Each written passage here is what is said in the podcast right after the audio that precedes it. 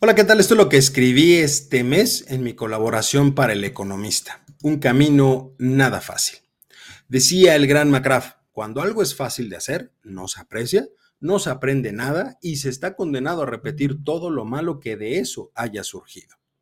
En esta ocasión quiero hacer referencia también a mi colaboración del mes pasado, donde mencioné que uno de los principales problemas que existe en la actualidad es la relación entre el control de los altos niveles inflacionarios y los niveles de consumo dentro de una economía, debido a que las principales herramientas que se utilizan para controlar el alza generalizada de los precios implica el aumento de las tasas de interés, decisión que encarece el crédito, siendo uno de los principales afectados el dirigido al consumo. Sin embargo, a lo largo de las últimas semanas se ha agregado una nueva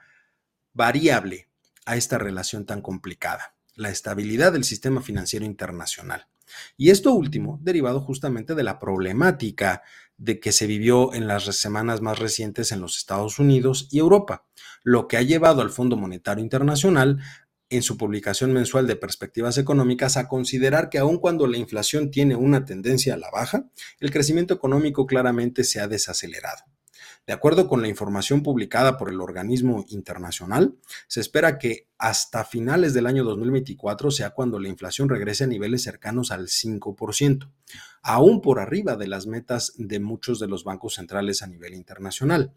Pero llama más la atención los niveles de crecimiento que se proyectan para los siguientes meses. En el caso de las economías desarrolladas o avanzadas, eh, prácticamente se encuentran en un rango que va entre el 1.3% y el 1.8%, mientras que en el caso de las economías emergentes en desarrollo, el rango va del 2.8% al 4.5%,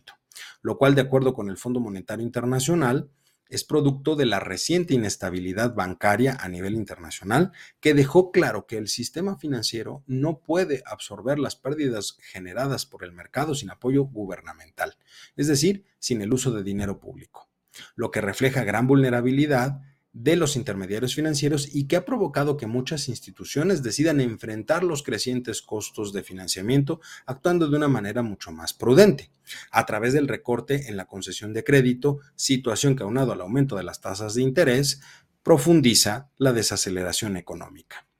Lo anterior ha generado que, además de que surja incertidumbre en el mercado, se creen episodios de aversión al riesgo, cuyo impacto se ve muy claro en las economías de mercados emergentes y en desarrollo con la salida de cuantiosas cantidades de capital, un aumento en las primas de riesgo y por lo tanto una caída en la confianza de los inversionistas. Este escenario deja ver la necesidad de una estrecha coordinación entre las decisiones de política monetaria del Banco Central y las decisiones de política fiscal del gobierno del país.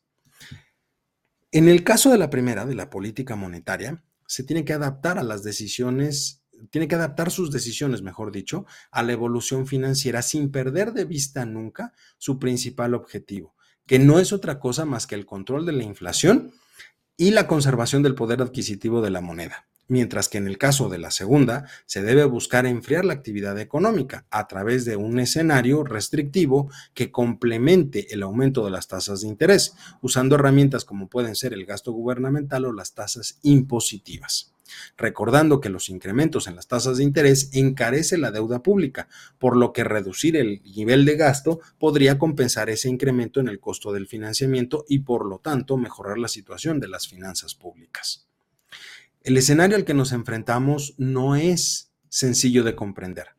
Si bien los últimos meses no han sido los mejores en términos económicos por las secuelas que aún se viven de la pandemia, el conflicto bélico entre Rusia y Ucrania y las tensiones geopolíticas entre China y los Estados Unidos, y más recientemente el desbalance en el sistema financiero internacional, los principales esfuerzos que todo país debe realizar deben estar dirigidos al crecimiento económico ya que es el primer paso para llegar al desarrollo económico, cuya principal definición es mejorar la calidad de vida de las personas de un país. Por lo tanto, todas las acciones y decisiones que se tomen deben estar encaminadas a esta finalidad. Y ojo,